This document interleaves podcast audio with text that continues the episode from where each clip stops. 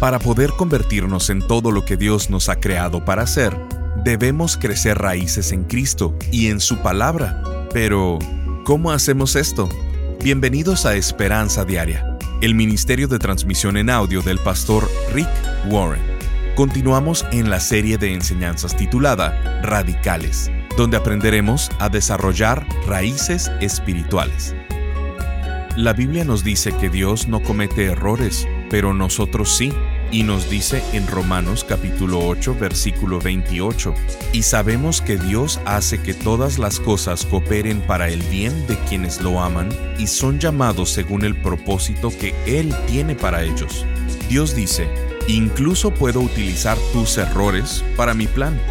Mi propósito para tu vida es mayor que tus problemas. Incluso cuando tomes decisiones erradas u otras personas tomen decisiones erradas en tu contra, puedo incluir eso en mi plan. En la transmisión de hoy de Esperanza Diaria, el pastor Rick nos habla de esto en la segunda parte de la enseñanza titulada Gozo Radical.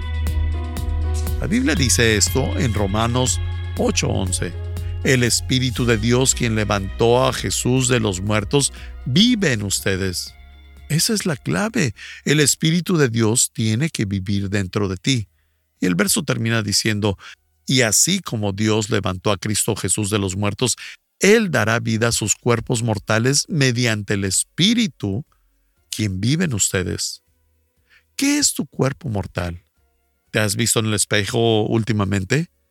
No eres ni la mitad del hombre que solía ser. Algunos de nosotros somos un poquito más de lo que solíamos ser. Pero todo va decayendo. Llega la calvicie, los músculos se caen. ¿Cómo será el cielo? Nos vamos a reunir con las personas que amas.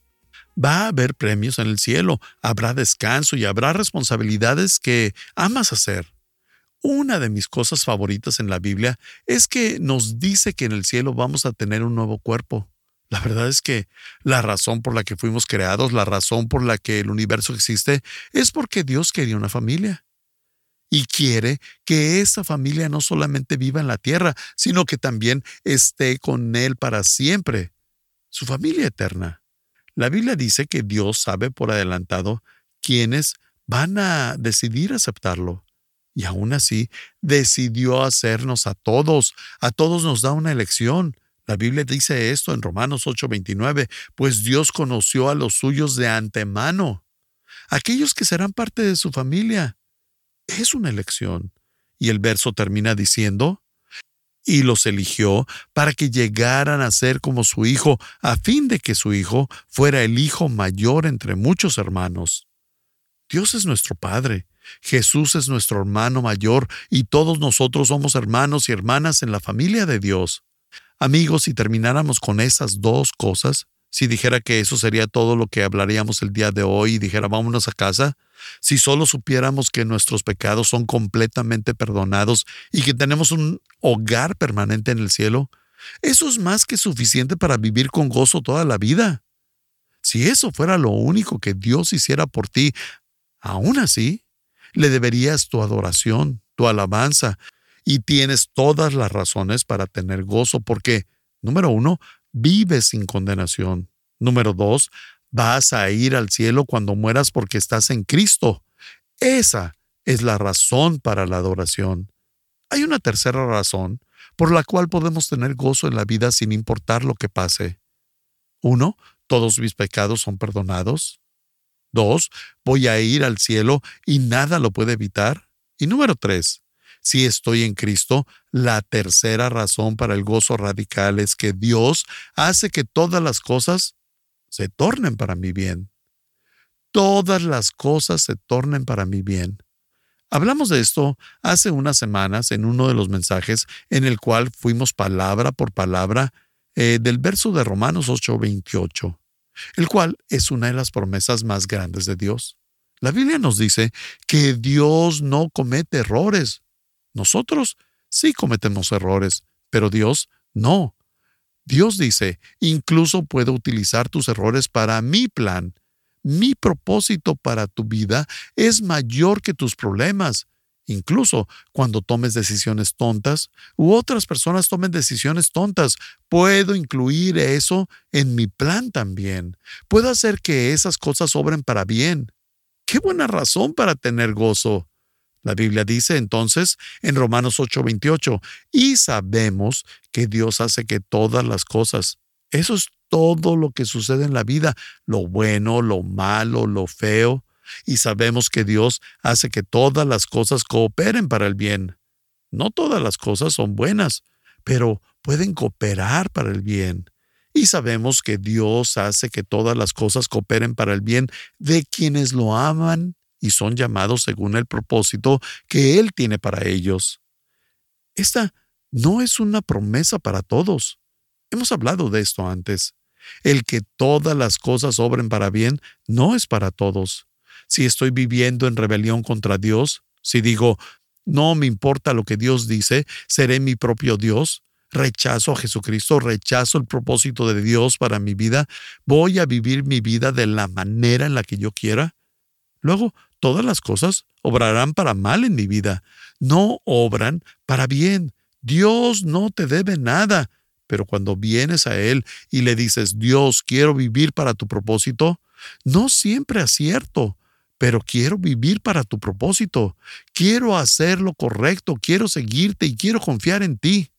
Dios va a decir, voy a tomar todo en tu vida y haré que obre para bien. Esa es una razón para tener gozo. ¿Qué significa esto? Significa que una vez que haya puesto mi vida en las manos de Cristo y que esté en Cristo, mi vida será a prueba de bobos. ¿Qué significa eso? ¿Eso significa que no tomaré malas decisiones? Claro que sí las tomarás. Yo sigo tomando malas decisiones. ¿Otras personas no tomarán malas decisiones? Claro que también lo harán, pero Dios dice que eso lo puede usar en su plan. No hay un plan B para tu vida. Dios dice que Él conocía todos los errores que ibas a cometer desde antes de que nacieras. Yo aún tengo un plan para ti, dice Él. Yo incluiré eso también. Eso me permite ser soberano y a ti tener libertad de elección al mismo tiempo. Lo usaré para tu bien. ¿Qué significa eso? Eso significa que me puedo relajar, puedo dejar de estar ansioso, que por cierto, la ansiedad es una eh, asesina del gozo. No puedes estar ansioso. ¿Acaso tomé la decisión correcta? ¿Hice lo correcto? Si siempre estás pensando en eso, no habrá nada de gozo en tu vida. Pero si dices, voy a dar mi mejor esfuerzo hoy para Jesús con lo que tenga, Incluso si no me salen bien las cosas, Dios dice, de todas maneras haré que obren para tu bien. ¿Acaso eso no es genial? Esa es una razón para tener gozo, es una razón para tener gozo. El hecho de que sin importar qué tan malas estén las cosas en mi vida, tengo la certeza de que Dios las puede usar para mi bien. ¿Cómo entonces puedo ser gozoso? Hay dos cosas que tienes que hacer. Primero, miras más allá del problema, ves más allá del dolor y diriges tu mirada hacia Dios y su solución. Por cierto, de esta manera Jesús resistió la cruz.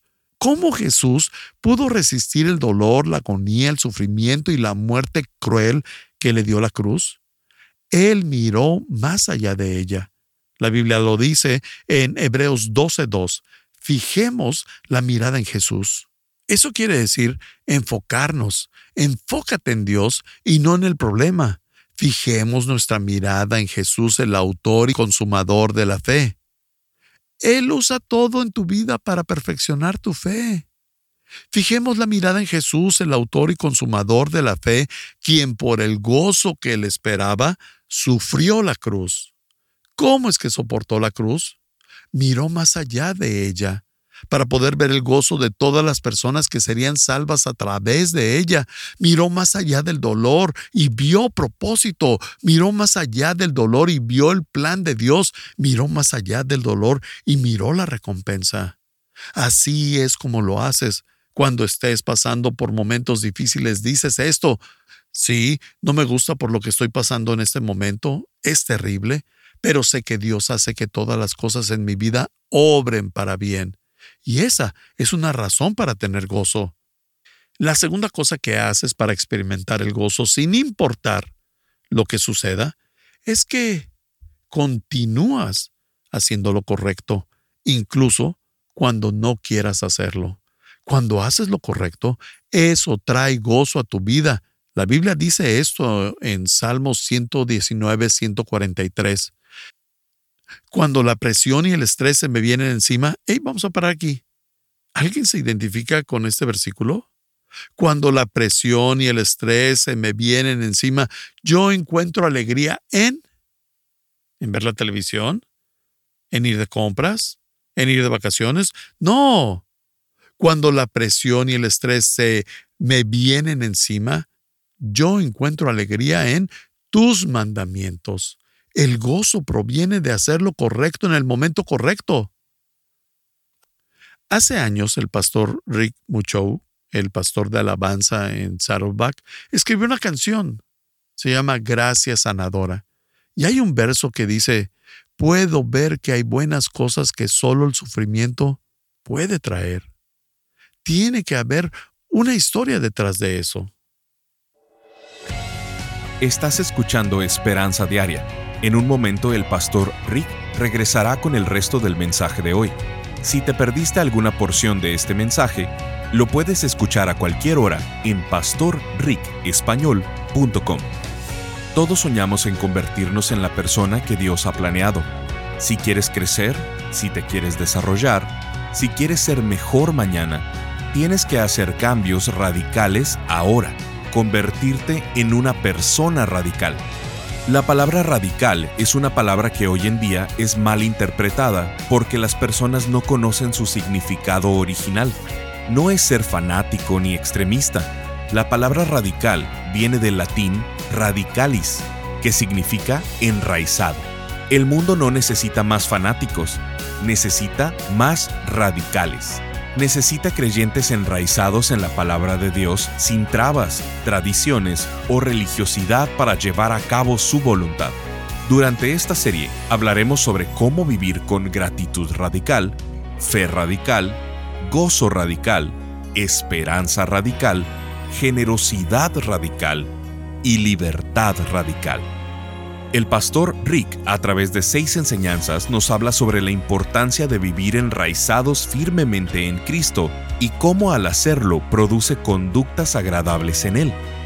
Colosenses capítulo 2 versículos 6 y 7 dicen, Ahora bien, de la misma manera que recibieron a Cristo Jesús como Señor, deben comportarse como le agrada a Él, es decir, enraizados en Él, y que sea Él quien les haga crecer.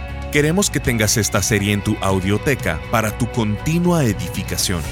Visítanos en pastorricespañol.com o llámanos al 949-713-5151 para contribuir económicamente con este ministerio con cualquier cantidad. Como muestra de nuestro agradecimiento, te enviaremos la serie completa titulada Radicales en formato MP3 descargable sin anuncios y con porciones que no tuvimos tiempo para transmitir. Al estar ahí, te invitamos a suscribirte al devocional diario del pastor Rick y a enlazarte con sus redes sociales.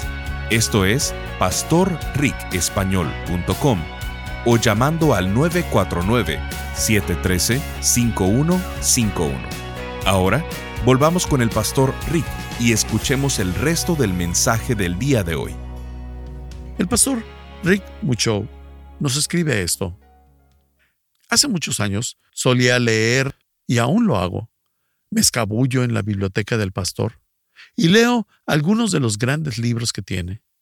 Hay una frase de A. W. Tozer que dice exactamente esto. Puedo ver que hay cosas buenas que solo el sufrimiento puede traer. Muchos de nosotros en la iglesia sabemos que uno de los hijos del pastor Muchou nació con un defecto congénito del corazón. Y el pastor Muchou dice, este 10 de agosto fue su sexta operación de corazón abierto. En verdad aprecio mucho todas las oraciones y el apoyo por parte de nuestra familia de la iglesia aprendes que hay personas que realmente creen y que apoyan a otros. Aprendí que tener la presencia de Dios en mi vida es la cosa más importante que puedo tener. Crea una sensación de gozo, incluso en medio de lo difícil. Y todo eso es relativo, porque todos atravesamos cosas diferentes. Pero para mí esta última, estuvimos ahí por 24 días. Tuvo un infarto y todo tipo de complicaciones.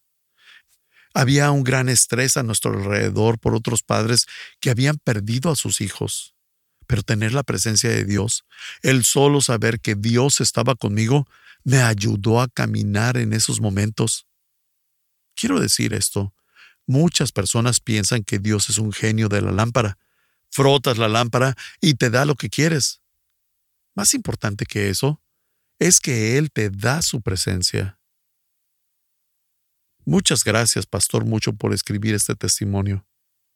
Hay una cuarta razón del por qué podemos tener gozo siempre, sin importar lo que suceda en nuestras vidas. Esta es una muy grande. La Biblia dice que si estoy en Cristo, Dios está a mi favor.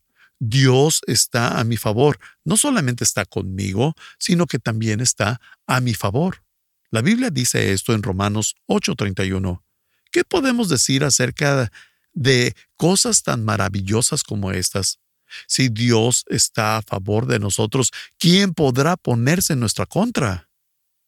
Si tienes a Dios de tu lado, ¿qué más necesitas? Si le agradas a Dios y a las demás personas no les agradas, ese es su problema. Uno más Dios es igual a la mayoría. Si Dios está a favor de nosotros, ¿quién podrá ponerse en nuestra contra? Los psicólogos han descubierto que hay 645 tipos de temores diferentes que las personas pueden sentir. Esos son muchos temores. El temor es un problema universal y el temor, al igual que la culpa, la vergüenza y la ansiedad, es un asesino del gozo. No puedes tener miedo y tener gozo al mismo tiempo. Aún así, Dios te dice, estoy de tu lado, estoy a tu favor, te voy a proteger. ¿De qué te preocupas? ¿A qué le tienes miedo? Si Dios está a nuestro favor, ¿quién podrá ponerse en nuestra contra? Me pregunto, ¿cuál es tu mayor temor? ¿Acaso es el temor a la vergüenza, el temor a la muerte, el temor de volverte loco, el temor al fracaso? Los estudios han mostrado que uno de los temores más comunes de los temores universales es el temor al rechazo. Y viene de diferentes maneras.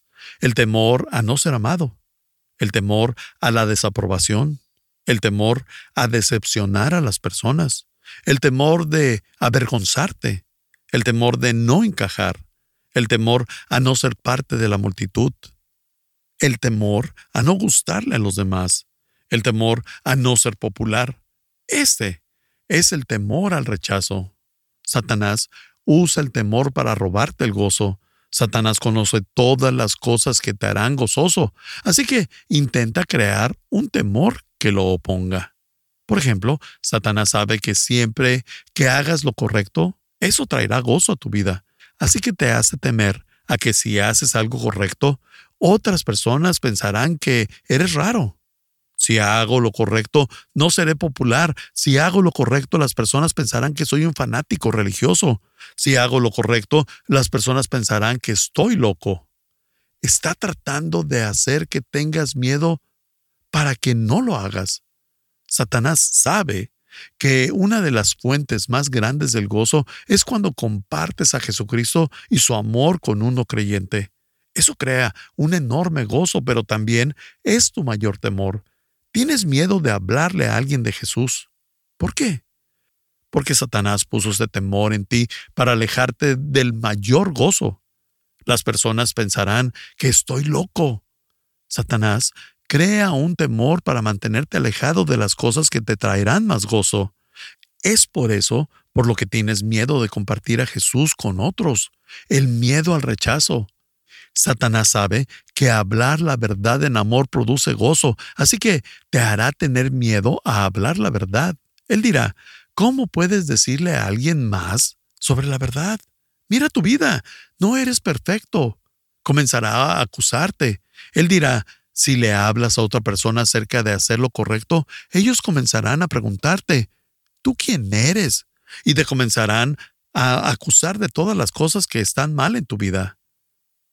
Eso es lo que dice la Biblia acerca de esto. Romanos 8:33 dice, ¿quién se atreve a acusarnos a nosotros, a quienes Dios ha elegido para sí? Nadie, porque Dios mismo nos puso en la relación correcta con Él. No dice que eres perfecto, eso no significa que no peques, pero lo que sí dice, ¿quién se atreve a acusarlos? Nadie, porque Dios mismo nos puso en la relación correcta con Él. Cuando alguien te diga, no puedes hablar de esto porque has hecho esto y aquello y el más allá, tú puedes responder, sí puedo, soy un trofeo de la gracia de Dios. Cuando alguien comienza a acusarte de todas las cosas que están mal en tu vida, tú contestas, sí, soy un trofeo de la gracia. No soy perfecto. Dios dice que no soy condenado. ¿Porque lo merezco? No, sino porque soy un trofeo de la gracia de Dios. Dios dice Quiero que superes ese temor al rechazo. La Biblia nos dice en Juan 16:33, en el mundo ustedes habrán de sufrir. O sea, cuenta con ello. La Biblia nos dice en Lucas 6:26, ay de ustedes cuando todos los elogien.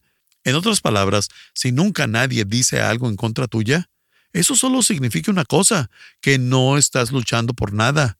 Ay de ustedes cuando todos los elogien. También la Biblia dice en 2 Timoteo 3:12, Asimismo serán perseguidos todos los que quieren llevar una vida piadosa en Cristo Jesús. ¿Por qué? Porque hay algunas personas en el mundo que se oponen a todo, incluyendo lo que tú crees. En serio, no sé si te hayas dado cuenta, pero me critican mucho.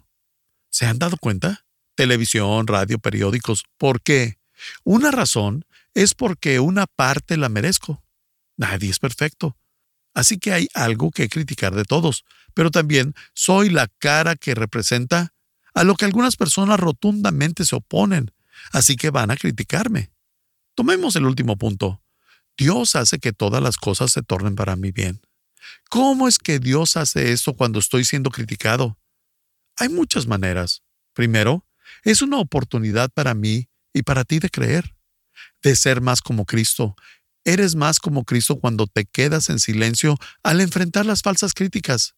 Eres más como Cristo cuando te quedas en silencio y te rehusas a tomar represalias al enfrentar la crítica. Jesús era una persona perfecta. Ninguno de nosotros lo somos. Aún así, era constantemente criticado, constantemente malinterpretado. Mentían constantemente acerca de él y lo condenaron.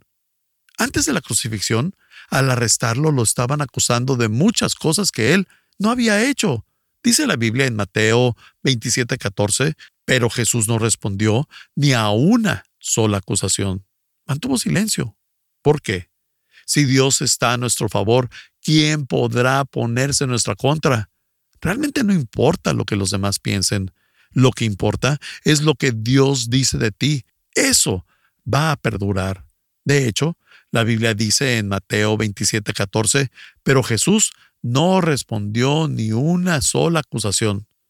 Todas las falsas acusaciones y las cosas que decían acerca de él. Y en Mateo 27:14 dice, por lo que el gobernador, Pilato, por lo que el gobernador se llenó de asombro. Estás escuchando Esperanza Diaria el pastor Rick regresará en un momento para cerrar la transmisión del día de hoy. Buenos días, mi nombre es Francisco, soy del Ecuador. Muchas gracias por los devocionales. Antes los leía y los escuchaba solo, pero ahora, gracias a Dios, los comparto con unas 30 personas. Desde hace unos 15 días empecé a compartir con grupos pequeños, familia, amigos, trabajo y otros Pensé que de pronto no les iban a gustar, pero gracias a Dios tengo muy buenos comentarios y nadie los ha rechazado. Gracias nuevamente. Y firma Francisco.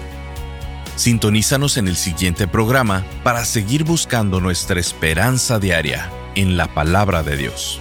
Este programa está patrocinado por el Ministerio de Esperanza Diaria y por tu generoso apoyo financiero.